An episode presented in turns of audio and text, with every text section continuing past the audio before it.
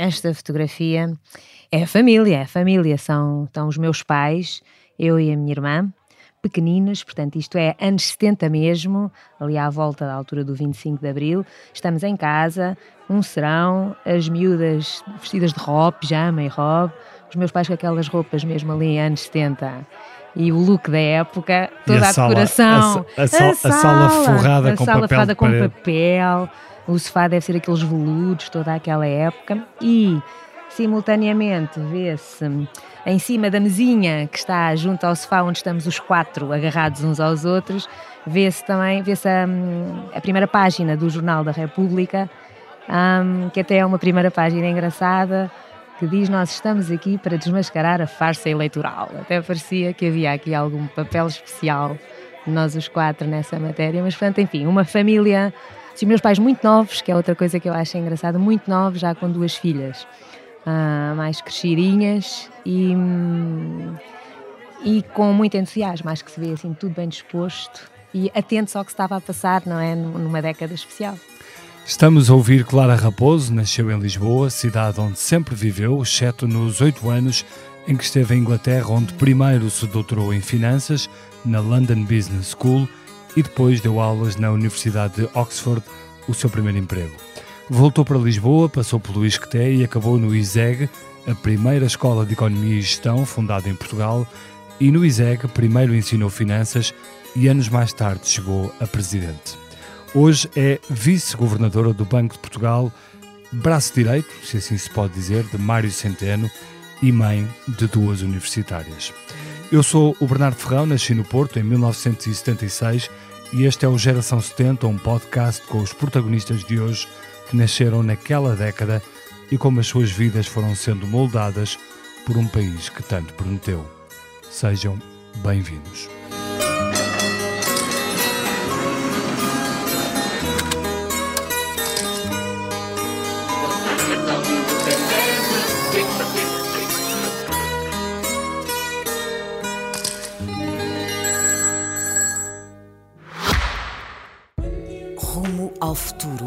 Detalhe conta. O Kia EV6 foi criado para o levar mais longe, com uma autonomia elétrica até 528 km. Descubra uma condução imersiva integrada num design inovador e sofisticado à medida da sua inspiração. Kia. Movement that inspires. Clara, falava-me falava uhum. dessa, dessa capa do jornal do, uhum. do República. Uh, era um, era um ambiente muito politizado, como, como me explicava há pouco, uh, nessa altura, uh, depois dos anos 70, a, Clara nasce em, em 1971. E um, é, eu sou bem mais velha que o Bernardo, na verdade. Uh, não, é bem mais velha. sou do início, sou dos mais velhos deste, deste podcast, certeza. Não, não é, não é, não é. mas como é que era, lembra-se desses tempos? Como, é, como, é que foram, como é que foram esses tempos vividos em sua casa? Um, lembro-me, lembro-me assim destes anos de infância, lembro-me bastante. Um, era, meus pais eram muito novos, não é? E, e eram a primeira geração de licenciados de ambas as famílias e, e, eram assim os dois muito bonitos, muito inteligentes, muito dinâmicos, portanto, e o ambiente lá em casa era muito vivo. Os meus pais foram sempre muito atentos àquilo que se passava à nossa volta e eram uns grandes entusiastas do processo revolucionário, da transformação. Ah, portanto, aqueles, a, a, mudança que se sentiu nesta época, eu, apesar de ser ainda muito pequenina, sentia também. Nós acompanhávamos em casa as novidades. Lembro-me do 25 de Abril, por exemplo. Eu e a minha irmã ainda nos lembramos dessa data, conseguimos lembrar dessa data, da agitação que foi lá em casa. Mas como é que foi? Explique-nos lembro, lembro, Lembro-me dos meus pais, por exemplo. Lembro do meu pai, por exemplo, pôr as colunas da aparelhagem, que ele sempre gostou muito assim de coisas tecnológicas, e pôr as colunas da aparelhagem na janela para toda a rua ouvir o Grande Vila Morena e coisas assim. Lembro-me disso, lembro-me um bocadinho dessa, dessa fase de uma certa agitação e do entusiasmo que se gerou naquela altura com os seus o pais, potencial Os seus pais faziam o quê nessa altura? Os meus pais, hum, vamos, não, já não me lembro exatamente do que é que o meu pai estaria a fazer na altura, mas o meu pai é economista, uhum. não é? Uhum. Do ISEG. Ok. e foi lá assistente, aliás, 10 anos. E, Portanto, a Clara tem a quem sair? Tenho, tenho um bocadinho. É, aliás, juntei um bocadinho as duas coisas. Sou economista com o meu pai e professora com a minha mãe, que foi professora do secundário de português e hum, português e francês, na verdade, mas mais até português. Seus pais estão vivos E- ainda? Estão, estão vivos e bem, dentro do possível. Portanto, hum, viviam muito, ou viveram Vivíamos muito a, a, a história. atualidade, isso. eh, eh, essa, eh, essa passagem para, a- para a democracia, o Sim. 25 de Abril, mas os seus pais politicamente Hum, estavam quer mais situados à esquerda. Que não Eh, seriam assim umas pessoas com grande atividade, não tinham, não teriam, acho eu, atividade política antes de haver a revolução, etc. Ah, eu diria que é, enfim, são as pessoas que se enquadrariam mais assim no centro-esquerda, eu acho que sim, não é? No centro-esquerda. Altura, sim, acho que sim, que era o que mais. eh, E a Clara herdou a- a- a- essa. Eu herdei dos meus pais, não é? O interesse para a atualidade e assim e um equilíbrio, não é? Uma consciência hum, social, isso acho que tenho, não é? Uma preocupação com, enfim, com a necessidade de termos uma sociedade equilibrada, com atenção aos, aos locais e às áreas onde temos maiores fragilidades. E, portanto, acho que isso é uma preocupação que à época se calhar estava mais associada à esquerda, hoje nem tanto, não é? Não é, não é uma questão tanto esquerda e direita, desse ponto de vista, a preocupação com a existência de um Estado social ou de alguma forma de proteção hum, à sociedade hum, é algo de facto me influenciou e sem dúvida, por outro lado, sou uma acérrima defensora de um regime capitalista que funcione bem, em que o capital seja de facto tratado como capital e em que cada coisa esteja no seu sítio. Portanto, acho que há aqui, como economista, tem essa outra vertente e, portanto, acho que no- nos extremos não estará de facto a virtude. Um, a, vida, a vida lá em casa um, e na relação com os seus pais e na relação com, Hum. com o dinheiro, uh, como, é que, co- como é que era?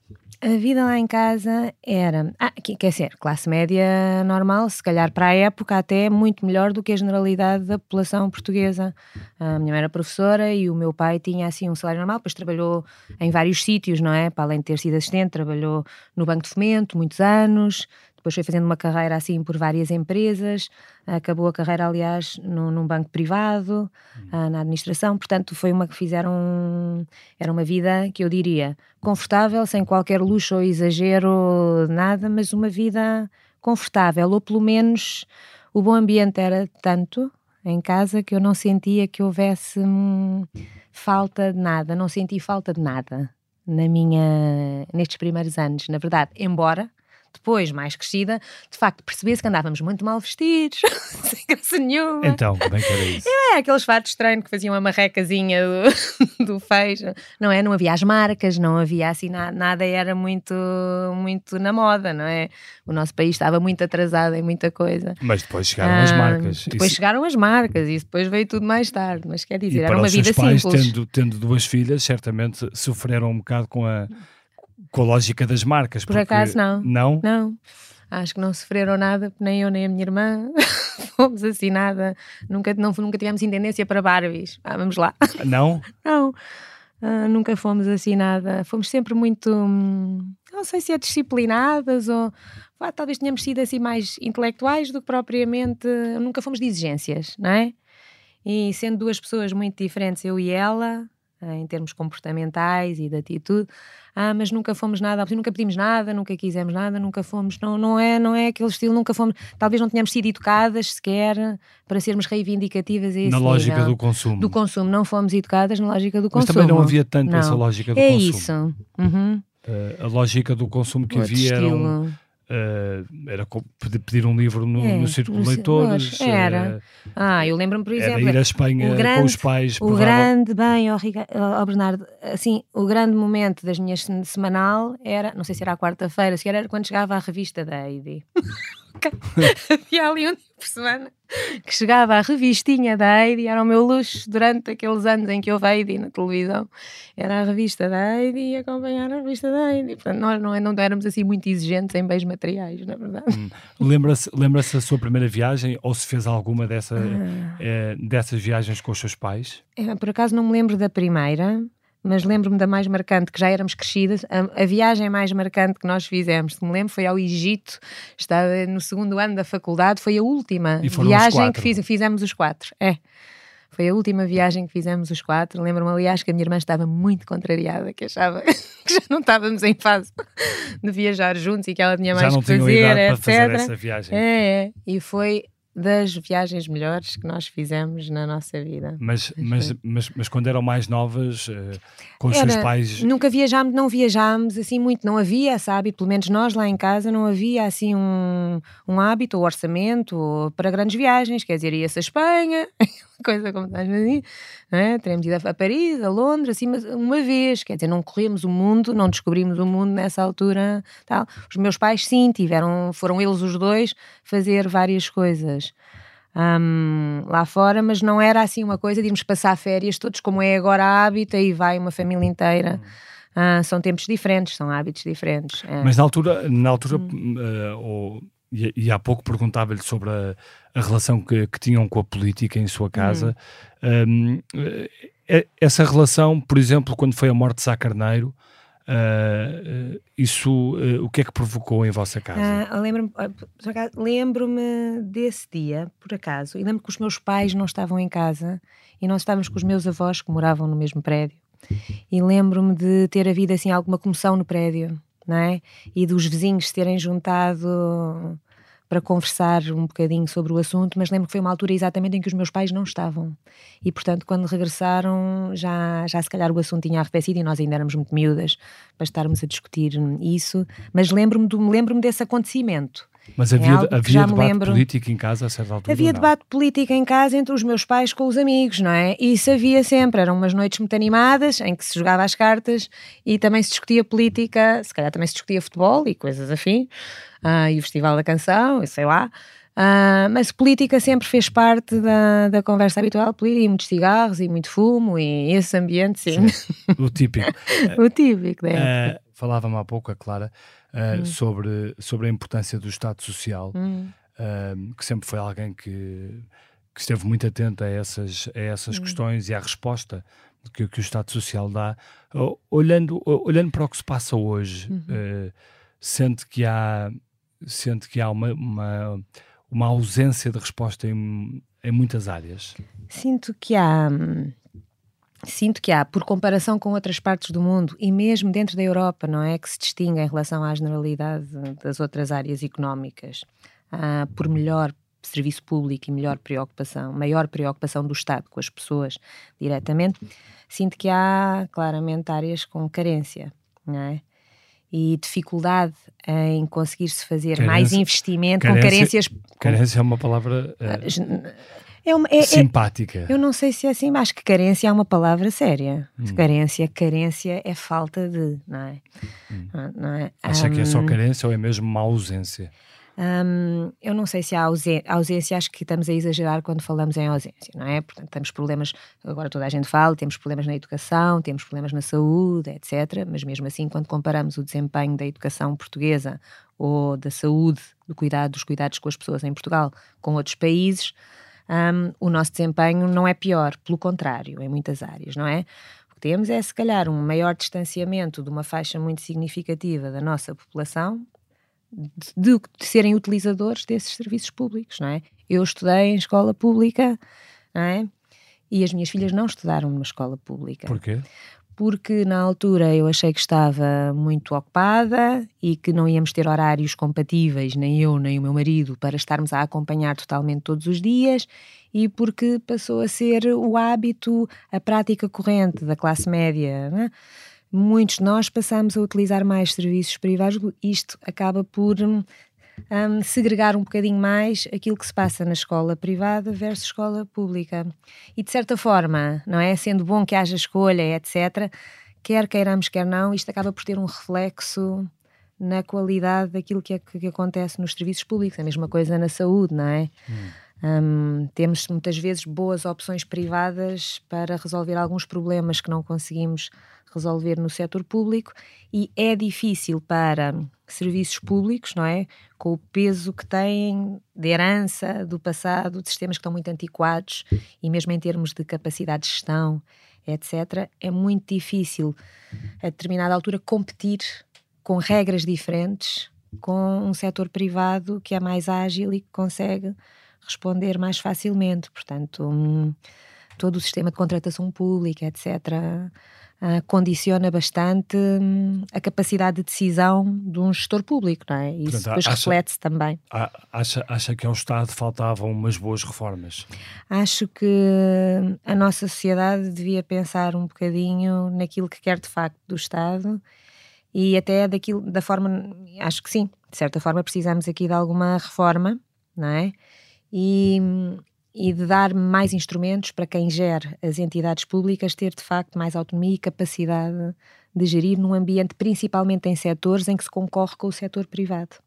Portanto, é muito difícil, em setores em que há concorrência, ter um setor público concorre com regras mais restritivas do que um setor privado. Eu, não é? Mal comparado na- na- nas, nas funções enquanto presidente do ISEG, Uhum. e estou a falar de um setor muito especial em que no ensino universitário ainda temos gen- genericamente as universidades públicas vistas como melhores ou pelo menos não piores do que as privadas, etc. Porque são tipos de investimento que requerem muito investimento de facto para se Sim. conseguir ter aquele setor, mas consigo saber que eu quero tomar uma decisão de investimento a qualquer momento e se eu estivesse numa empresa privada, podia decidir aquilo imediatamente de acordo com aquilo que eu achasse que era melhor para a minha empresa, não é? Sim. E que ali estou num processo que se arrasta de abertura de concursos públicos, depois concorre tudo na Vortal e depois tenho de ir não sei o quê e depois tenho de escolher de acordo com o preço É e não quase, de acordo. preciso, é quase preciso uma autorização para muito- enviar um e-mail. É muito difícil. é. Vejo, eh, e, e porque falou aí no ISEG, Uhum. vejo aqui uma, uma fotografia que, que me trouxe, é do, do anfiteatro do ISEG, É. eh, todos os alunos vestidos com t-shirts vermelhas, eh, com o símbolo do ISEG Uhum. estampado na t-shirt, e a Clara sentada no chão com esses alunos todos à volta.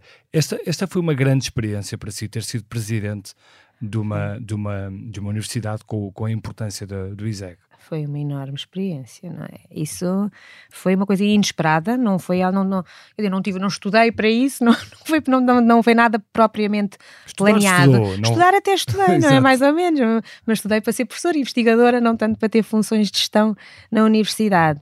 Hum, foi uma experiência fantástica, não é? Ah, deu para se fazer imensa coisa e deu para eu perceber que o que gosto se calhar mesmo de fazer é pegar assim em projetos hum, que precisam de, algum, de algum, alguma transformação. E o ISEG é? precisava, quando E pegou o. ISEG, o ISEG estava até se calhar bem lançado em muitas coisas, não é? Tínhamos pessoas muito qualificadas em todas as áreas, mas acho que era uma escola que tinha pouca autoestima, por exemplo, e que estava muito conotada que é, a é uma isso? coisa uma ou a outra. com pouca autoestima. Em que as pessoas, se calhar, quer professores, quer alunos, ah, esta escola não era a que tinha a média mais alta, então se eu vim para aqui em vez de ir para outra escola que tinha a média mais alta é porque não sou tão bom como os outros, ah, é porque lá fora preferem os alunos de outro sítio ou não, ah, é porque nos outros sítios funciona tudo melhor. Portanto, do o seu que aqui, trabalho foi eh, etc. levantar o ânimo do Eu acho que de certa forma foi abanar ali um bocadinho as e pô-la estruturas. e pô-la nos rankings. E pô-las nos rankings, claro, claro, claro. Não é que os rankings sejam uma medida perfeita da qualidade, Sim, mas, mas, é importante. mas servem para comunicar. eh, Servem para comunicar, fizemos E uma em que mudança de ranking é imagem. que deixou o ISEG?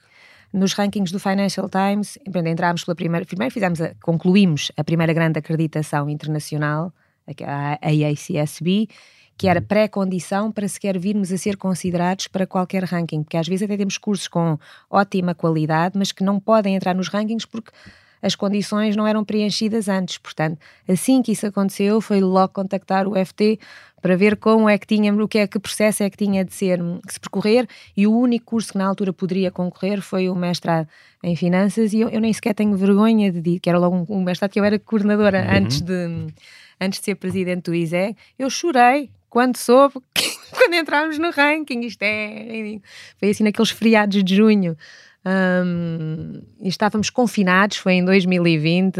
Pá, eu fiquei emocionada com, com aquela notícia quando recebi o mail e ainda estávamos logo assim, tipo, no tipo 30 do mundo, assim, uma coisa logo assim, um número tão bom. Foi uma, é importante, não é? São pequenos marcos, porque são aquelas quick wins, de certa forma, Uhum. que nos mostram que afinal, não é? Quando fazemos o nosso trabalho adicional, afinal a qualidade estava lá e isto é trabalharmos um bocadinho mais nisso e a partir daqui mais Mas fácil. dizia-me também que além da autoestima, eles também achavam que eram conotados com. Ah, eram muitas vezes com. sim. Ou que era uma escola. Ah, tive reuniões aqui com empresários nossos, assim, super conhecidos, além que me diziam assim: Ó, professora, mas o ISEG é uma escola de esquerda, ou é uma escola sei o quê e tal, e tal. É de esquerda, é de direita, é de, é de tudo, não é? É a escola que tem tudo, não é? E é a escola que tem a gestão e a economia, que não dá mais peso Mas a uma existe. coisa do que à outra. Mas existe. É a escola há que tem a escola- matemática, é a escola que tem a es- Mas sociologia. há escolas mais à esquerda, escolas mais à direita ou não? Eu acho que não. Mesmo, mesmo internacionalmente isso existe. É assim, há escolas que. é- Escolas mais liberais, escolas. Pode haver, exato, não é? Em que se juntam pessoas, não é? Com, com um determinado perfil e em que há uma concentração muito grande de pessoas com um determinado, com um determinado pensamento, Claro. digamos assim. E o ISEG, para mim, é exatamente o contrário disso. É a escola onde há mesmo de tudo.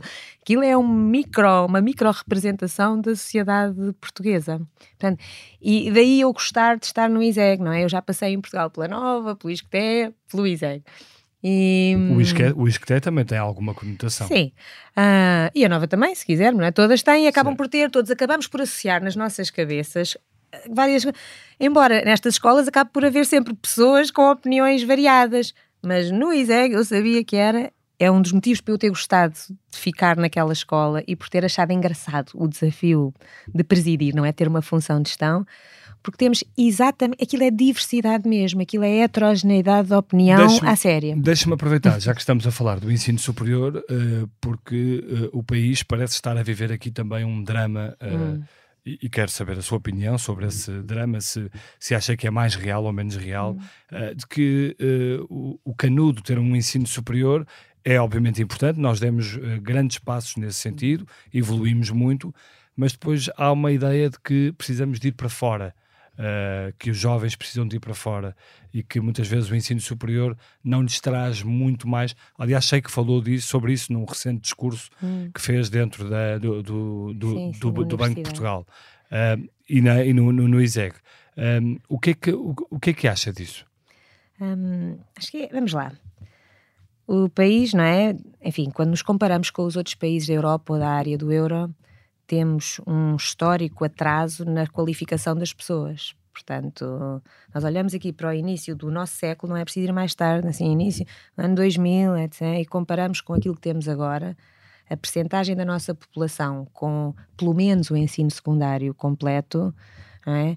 passou de um número muito baixinho para sermos os, atualmente, não é? Para aquela faixa etária dos que estão agora a estudar, para sermos o país da área do euro com a maior percentagem de população jovem, com pelo menos o secundário concluído e uma percentagem muito significativa com o ensino superior concluído. Portanto, há uma alteração muito grande.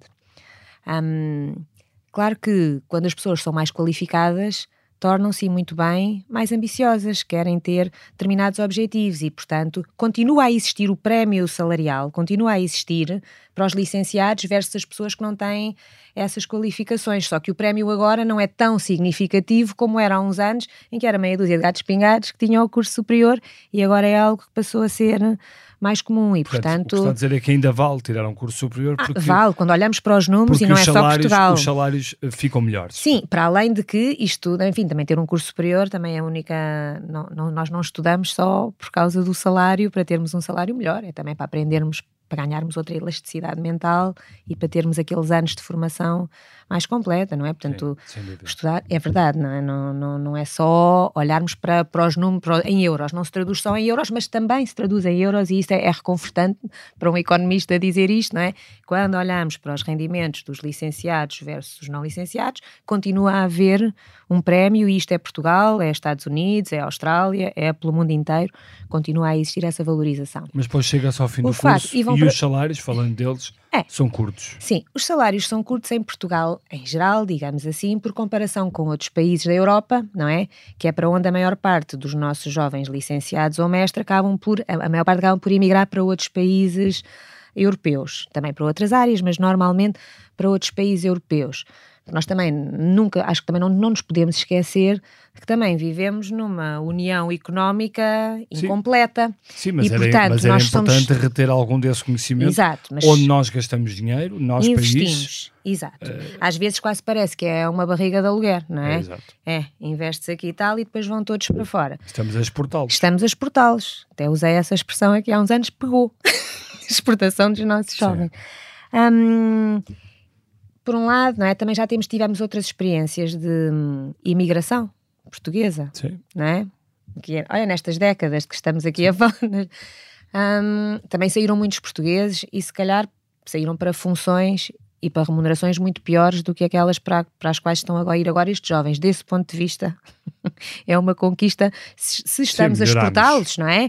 Estamos a colocar no mercado internacional pessoas que elas próprias estão mais qualificadas, não deixam de ser portugueses por isso e também vão aprender outras coisas, vão desenvolver os seus conhecimentos e muitos deles acabam por voltar e também muitos deles ficam, também não é toda a gente que vai para fora. Mas, Portanto, há, mas, há, um, mas, mas há um problema há... estrutural, há um problema estrutural no país o problema é, que, que se reflete, por exemplo, não. nisso, nessa questão dos salários baixos. A dificuldade. Estou a perguntar à, à economista. Uh... É, quer dizer, não sei se é estrutural, nós também dizemos não. estrutural para tudo, eu não, também, mas é um problema que temos. Estrutural no sentido que é uma economia que não cresce ou cresce muito pouco permanentemente. É, permanentemente, também não é assim sempre permanentemente, não é? Desde a pandemia até crescemos um bocadinho mais do que outras um economias. Uh, Tivemos aqui uns anos de maior estagnação, não é? Mas agora, até fizemos nestes últimos anos, desde a pandemia até, e até um bocadinho antes, até fizemos alguma recuperação em termos de convergência, não é? Tá bem, porque os outros, porque à média Porque os outros cresceram muito pouco, ah, a, Alemanha, dizer, a Alemanha está estagnada, não é? Quer dizer... Quer dizer, Portanto, em algum nessa momento, comparação, obviamente... Não, mas mesmo antes, mesmo antes desta crise, tínhamos alguma recuperação face a esta atual crise, Mas não, é? não chega.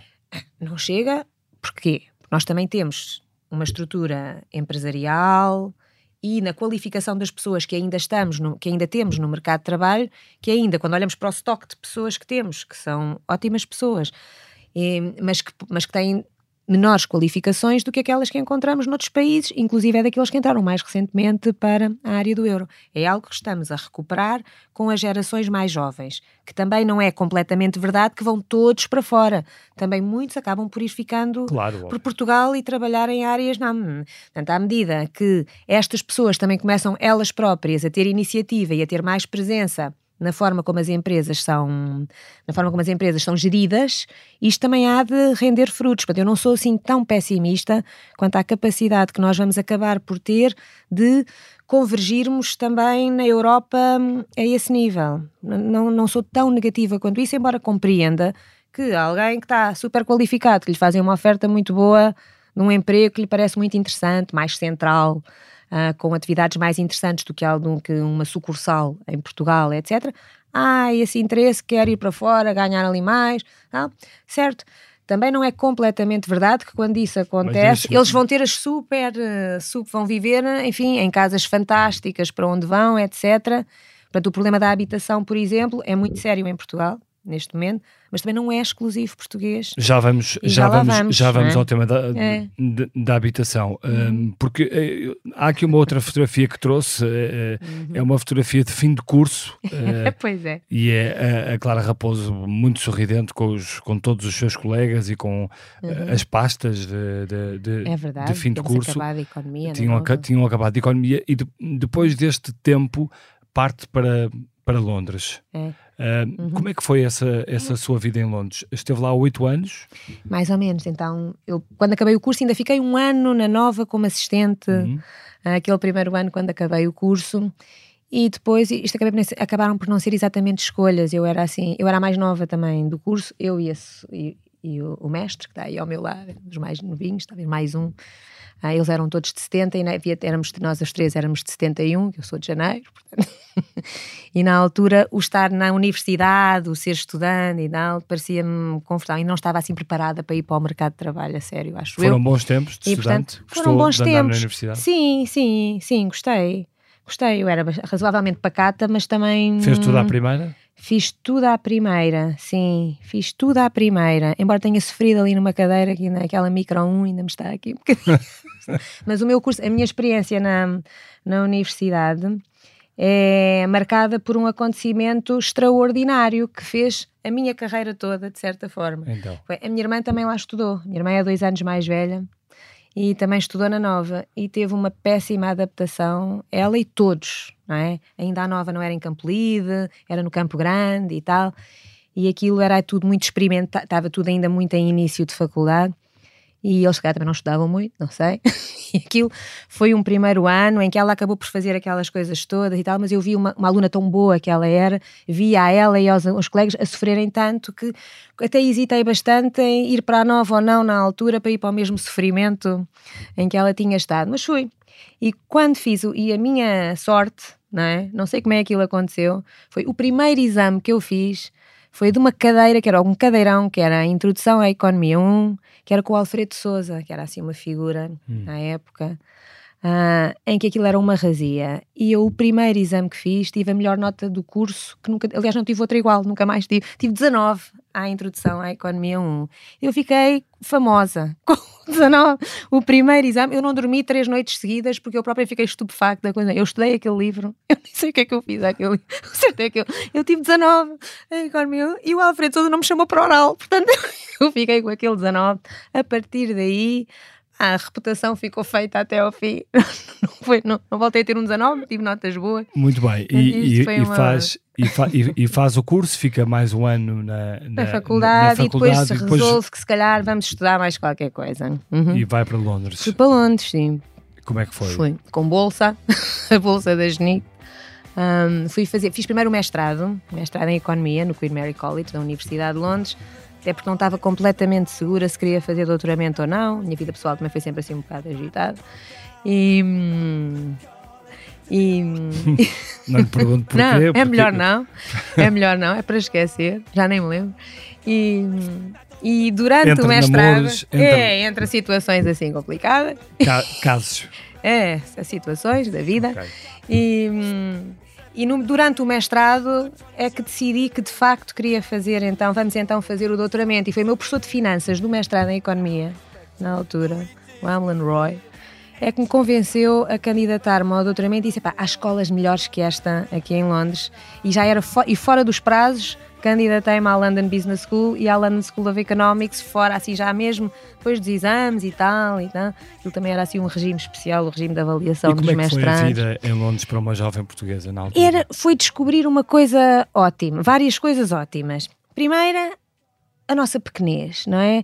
Em Lisboa, em Portugal e tal, bem ou mal, toda a gente acaba por nos conhecer eh, e, e nós achamos que somos alguém, não é? E quando vamos viver assim para uma cidade mesmo grande, é que temos bem a noção de quão anónimos somos e do que é uma grande metrópole mesmo. Mas isso também é bom. É ótimo, foi pois. ótimo, foi uma descoberta boa, Exato. foi uma descoberta muito boa.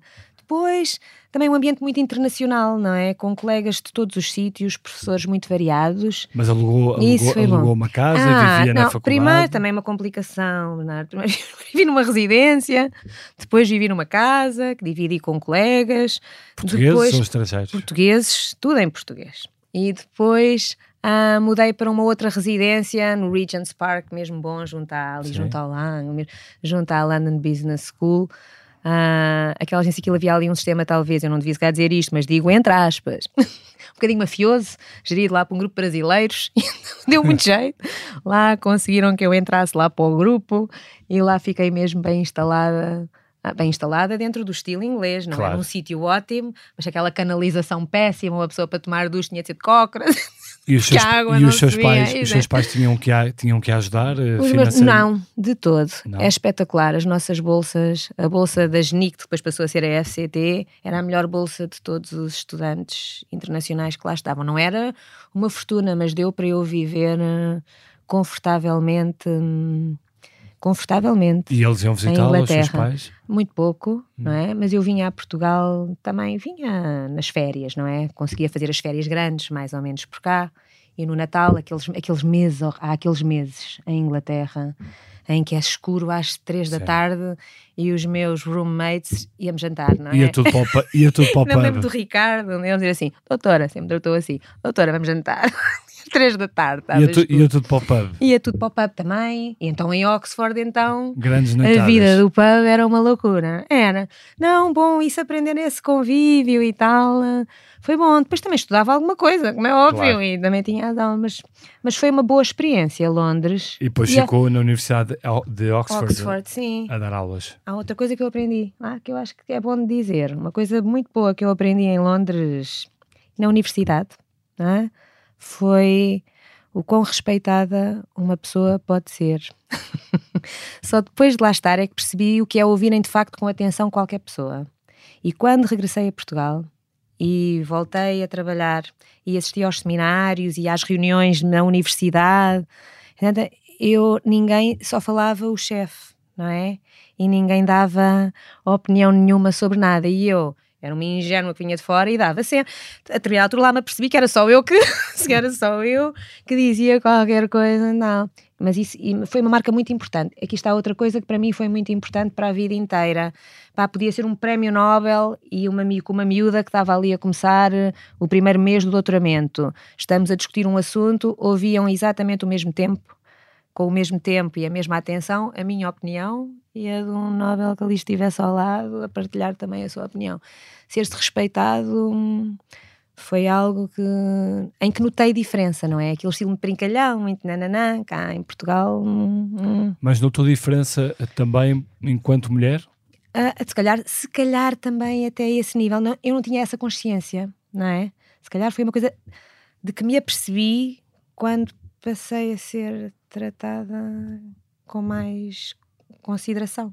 Hum. Não, é? não, vou dizer com mais respeito, não é? Porque eu acho que nunca, me senti, nunca senti falta de respeito em relação a nada que eu fizesse, etc. Mas notei uma diferença. Notei uma diferença que, que nunca deixei voltar atrás, não é? Nas coisas cá. Quis sempre uh, que a sua palavra fosse ouvida. Quer dizer, não é que tenha de ser sempre a última não, palavra, mas, mas, mas assim, não é? Sim. Nunca ah. fica aqui atravessado durante muito tempo qualquer coisa que eu acho que tenha para dizer. A questão, a, hum. a questão de ser mulher e ter, eh, e ter passado por algumas instituições, uh, algumas delas muito pesadas, uh, Todas. como universidades. Todas pesadas. E, como onde está agora o, o, o, ba o Banco de Portugal, um banco. Oxford, etc. Hum. Uh, o facto de ser mulher que consequências é que teve? Como é que conseguiu afirmar-se nesse, nesses ambientes pesados, muito masculinos, certamente?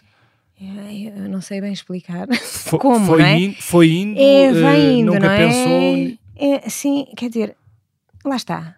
Em casa, quando éramos pequenas, tal, também éramos logo as duas miúdas e a minha mãe também tem uma irmã e é, nós temos reproduzido só, e eu tenho duas filhas e a minha irmã também duas filhas, portanto temos um ambiente sempre muito feminino em casa.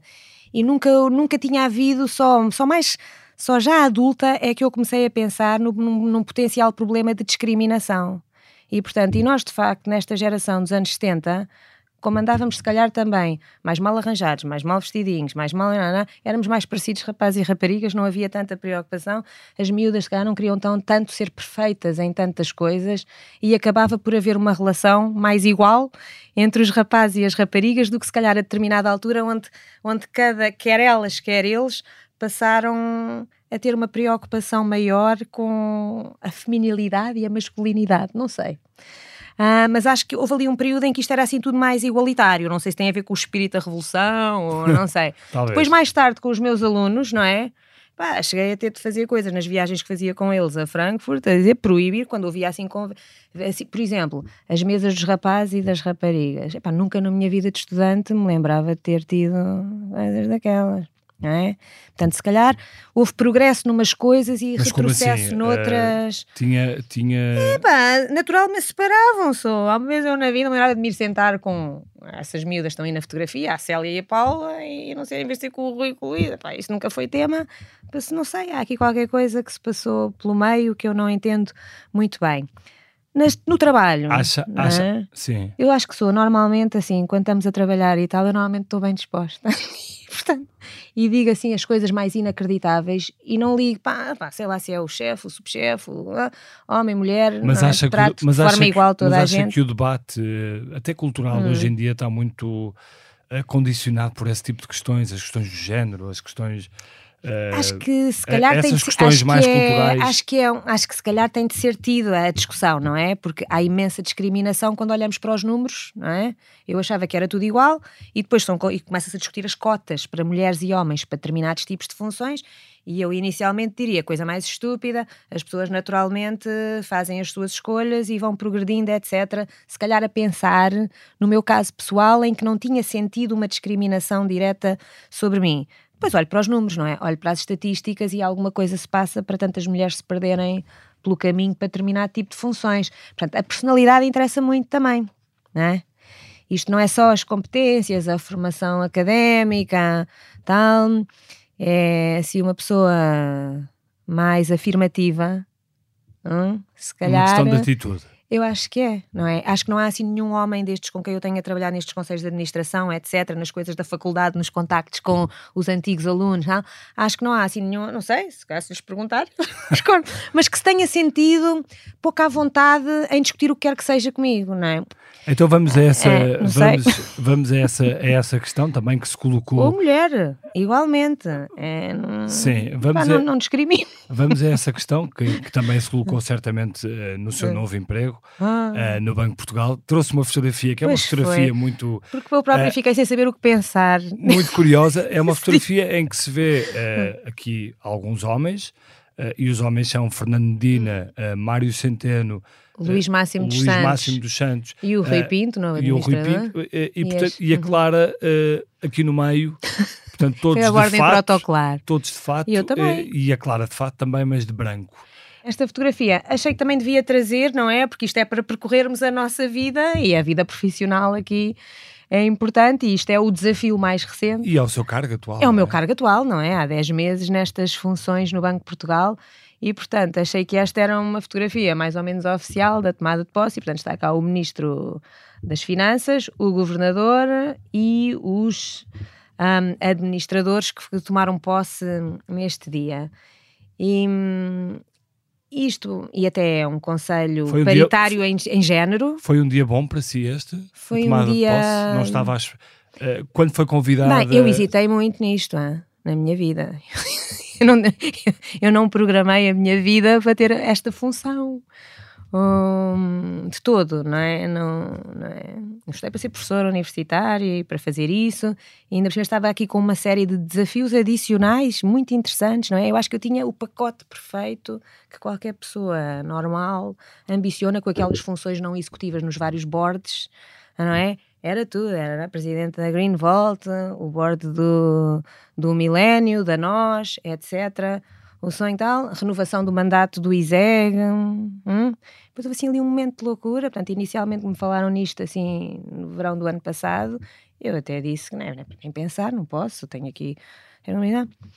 E depois, a determinada altura, não sei se foi a inflação, não sei, não sei o que é que me fez repensar e achar que. Hum, era uma coisa, se calhar, ainda mais difícil. E para mim isto é um desafio muito difícil. Para mim é difícil desempenhar mas esta que, função. Mas o que é que ele levou a aceitar? Um, Pensou, um dia posso ser eu a governadora do Banco Ai, de não, não, não pensei nada disso. Pensei que hum, estava a fazer muita coisa ao mesmo tempo pensei que. O que é que o seu marido lhe disse? As funções. Não, nada, nós não falamos de trabalho, é tá bom, em casa nós não discutimos as o coisas marido, de trabalho. Eh, na altura era secretário de Estado. O meu marido na altura. Ou já não, não era? O meu marido na altura estava sem funções, okay. não é? Estava desocupado. Hum. E, e, portanto, na altura, isto era mesmo. Era uma escolha minha, não é? Ah, assim, ele não se, claro que não, não vai opinar sobre uma escolha profissional minha, eram tudo coisas boas, digamos assim, e eu tenho de tomar a minha, as minhas decisões. Uh, estavam os meus pais, também falei com os meus pais, foi assim as únicas pessoas com quem eu falei, mas não falei como não se podia falar com mais ninguém, e claro, falei com aquelas pessoas que teria de deixar para fazer isto, quando das, das entidades que queria deixar para fazer isto, quando tomei a decisão. Acho que eu, eu, eu sou uma pessoa, acho que sou uma pessoa bastante responsável, não é? E a determinada altura também achei que isto podia ser um, um desafio interessante, não é? Há aqui um. O resto eu já tinha feito, não é? O ISEG eu já tinha feito, também foi muito cansativo, foi muito interessante, mas também foram uns anos é de entrega total claro. ao trabalho. E, e portanto achei que isto era um desafio interessante, era voltar a ser um bocadinho mais economista. Achei que poderia trazer alguma da minha experiência de gestão e desenvoltura às atividades do Banco de Portugal achei que podia contribuir aí. Um, e vai para o Banco de Portugal numa altura uh, muito desafiante, difícil. exato. Uh, exato. O Banco de Portugal está no, está no centro neste momento. É da, o meu estilo, é o meu estilo de desafio. Por causa da questão do, do, do aumento das taxas de juros e, e, do sufoco que muitas famílias passaram a viver. Hum. Um, o que é que como é que, como é que tem conseguido gerir isso? Uh, o, que é que, o que é que se pode dizer às pessoas de positivo uh, sobre, sobre, esta, sobre esta fase? O que uhum. é que a uhum. vice-governadora pode dizer às pessoas sobre esta fase? não, não estava a contar com essa, aqui no podcast dos anos, dos anos da geração de 70. Um, vamos lá ver, não é? Nós vimos de um período muito longo e as pessoas, claro, que nunca têm exatamente a consciência do que está a passar. Até chegarmos à pandemia e agora a este processo inflacionista que até teve mais a ver com alterações no mercado de energia. Claro. Uh, viemos de, um, de, um, de, uma fase em que o crédito foi muito barato, não é? As taxas de juros foram anormalmente baixas em termos históricos, não é? Quer em termos reais, quer em termos, mas principalmente em termos nominais, taxas muito baixas. Portanto, há aquela faixa da população que tem crédito à habitação principalmente, que está indexado a taxas de juro que vão variando. E, hum, e, portanto, é natural que haja um grupo de famílias que não está nada agradado com a subida das taxas de juros e com o impacto que isto está a ter na, na, na prestação do crédito à habitação. Ah, portanto, há aquelas famílias que, mas que também, quem já tinha crédito à habitação há mais anos, também já beneficiou durante uma série de anos, de facto, de um crédito à habitação a taxas mais baixas, se calhar sem ter exatamente a noção de quão mais altas poderiam vir a ser mas é algo que faz parte de quem assina um contrato daquela natureza. Daí o Banco de Portugal até ter introduzido em 2018 a recomendação macroprudencial, em que há um conjunto de guidelines para a concessão de crédito. Portanto, quem obtém crédito à habitação também tem de simular o que é que aconteceria se a taxa de juros Sim, fosse claro. mais alta, tal, tal, para que as pessoas Sim, também não acedam a. Desde, a, desde a crise. Tem-se feito, é, tem-se feito, só que as pessoas também acabam por hum, fazer a sua própria avaliação de quando é que isto vai acontecer ou não. Felizmente, até agora, nos dados que vimos até agora, apesar de desagradável, a generalidade das famílias tem conseguido encaixar na sua vida, não é? Uh, o aumento da prestação da casa e, portanto, apesar das taxas estarem a ser muito mais altas, a generalidade das famílias que têm crédito à habitação neste momento, que também não são o perfil de rendimento mais baixo da população, têm conseguido ajustar, naturalmente, sacrificando algumas áreas da sua vida, não é? E a, e Mas tem sido possível. Claro que haverá sempre aquela franja de famílias que estão mesmo em dificuldades e que precisam mesmo da ajuda dos bancos, não é? Na renegociação das cláusulas dos seus contratos para evitarem entrar em situações de incumprimento mais complicadas. E acha, e acha que hum. uh, no, no, no, curto, médio prazo haverá novas, novas subidas de taxas de juros? No que diz respeito à política monetária, é o governador quem, pela sua função, tem a palavra quanto à posição que, que apresenta no Conselho de Governadores do BCE. Portanto, é ele quem, quem deve responder a essa pergunta sobre claro. sentimento. Um, aquilo que eu, que eu acho que vai acontecer é na reunião da próxima semana. Eu não vejo motivos para haver nova subida de taxa de juro e acho que se a, inflação até ao final do ano mantiver a trajetória atual de descida, se não for assim muito afetada por estas novas pressões no petróleo, com a incerteza do que se está a passar no Médio Oriente, acho que até estamos no bom caminho. Eu não tenho uma visão negativa, ao contrário da generalidade dos governadores e vice-governadores, né, não tenho uma visão tão negativa quanto ao sucesso da, ou quanto à evolução que temos tido da, da inflação até agora, não é? Há um ano atrás era mais do dobro do que é atualmente. Apesar, Portanto, de, tudo, tem, tem, tem apesar de tudo, eu acho que tem corrido razoavelmente sem que as economias tenham estado em recessão. O que é quase milagroso se assim se concretizar até chegar ao tal objetivo da inflação dos 2%. Portanto, vamos ver, vamos ver como é que a coisa corre.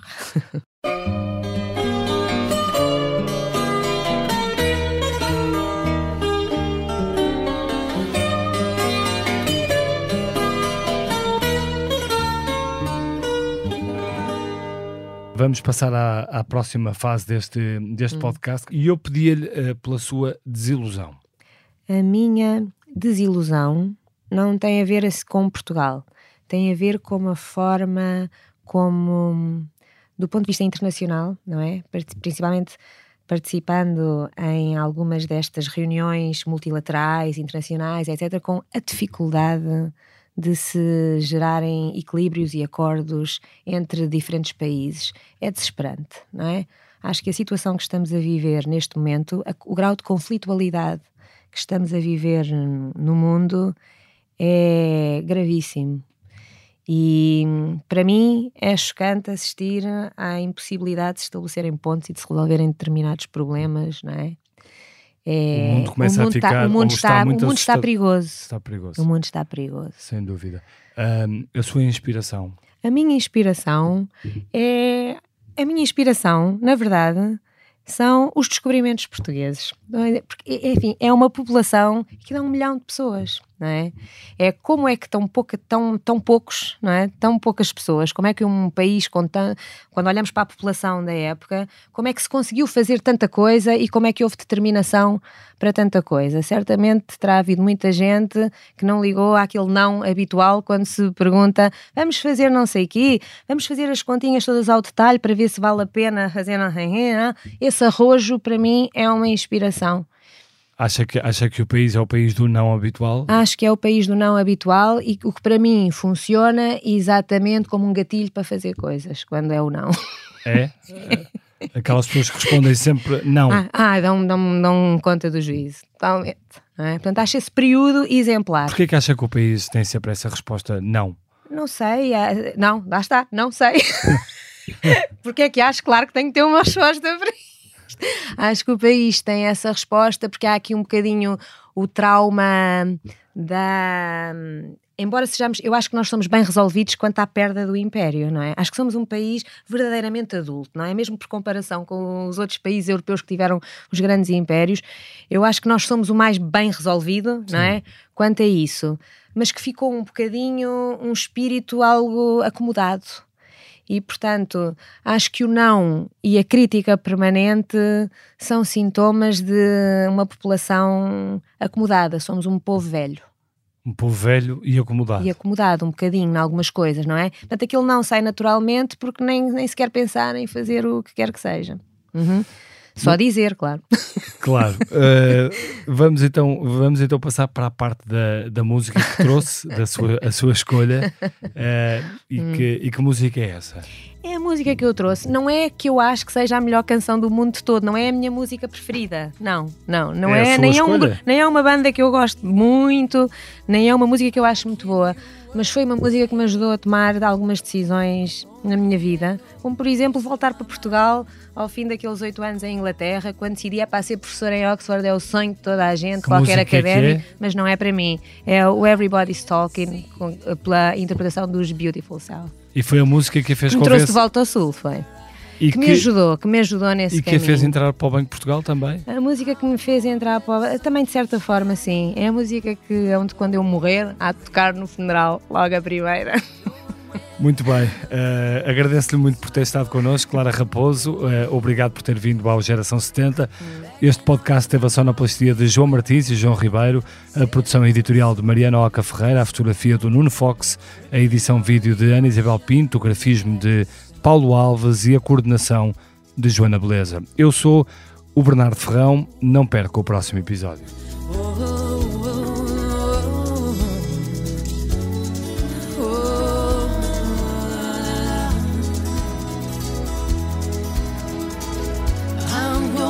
The sun keeps shining through the pouring rain.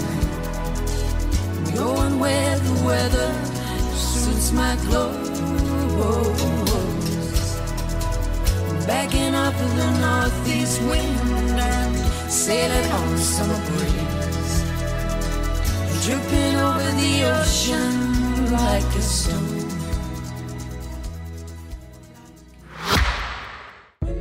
Rumo ao futuro, cada detalhe conta. O Kia EV6 foi criado para o levar mais longe, com uma autonomia elétrica até 528 km. Descubra uma condução imersiva integrada num design inovador e sofisticado à medida da sua inspiração. Kia, movement that inspires.